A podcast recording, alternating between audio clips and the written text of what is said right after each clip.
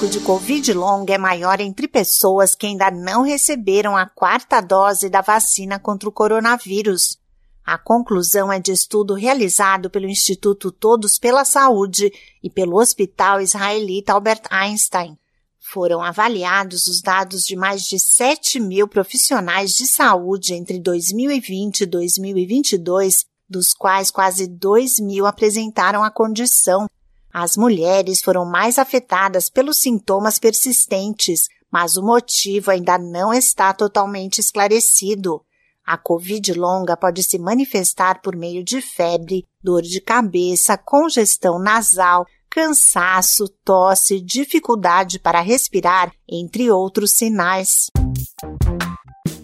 Olá, eu sou a Sig Aikmaier e no Saúde e Bem-Estar de hoje converso com o imunologista Javier Ricardo Carbarral Lizárraga sobre a Covid longa. O médico diz que a condição pode surgir em até 12 meses após a infecção por coronavírus. Estudos sugerem que os sintomas da Covid longa podem se apresentar em até 3 a 12 meses após a recuperação da fase aguda da Covid-19. Alguns estudos concluem que uma atenção especial deve ser dada durante os primeiros três meses de acompanhamento após a Covid-19. Os sintomas da Covid longa se manifestam de forma diferente entre os pacientes e o tratamento deve ser individualizado. O imunologista Javier Ricardo Carbarral Lizárraga explica que o risco é maior em quem apresentou formas graves de coronavírus. Podemos afirmar que a Covid-19 é uma doença que inicia como uma infecção.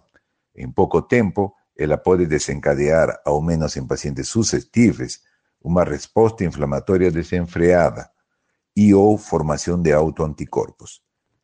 Inflamação e ou autoimunidade podem levar à destruição de tecidos e órgãos.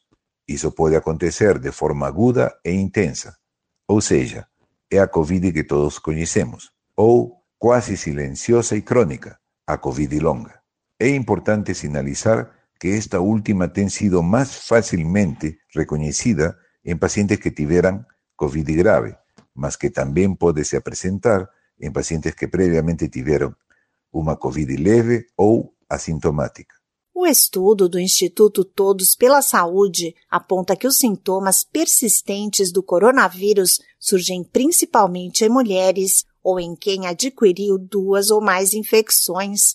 O médico reforça que, embora os casos de Covid longa sejam menos comuns em crianças, é importante que elas também sejam acompanhadas. Ainda aguardamos estudos futuros e diretrizes que permitam então identificar pacientes com sinais e sintomas da Covid longa na atenção primária de saúde, por meio de um processo de diagnóstico protocolado.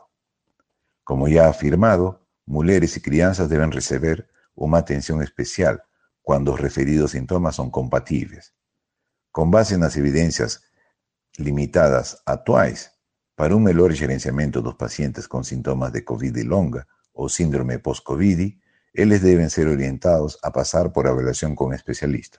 Desde que a pandemia começou, cerca de 36 milhões e 500 mil pessoas adquiriram coronavírus no Brasil, de acordo com dados divulgados em 9 de janeiro pelo Consórcio de Veículos de Imprensa.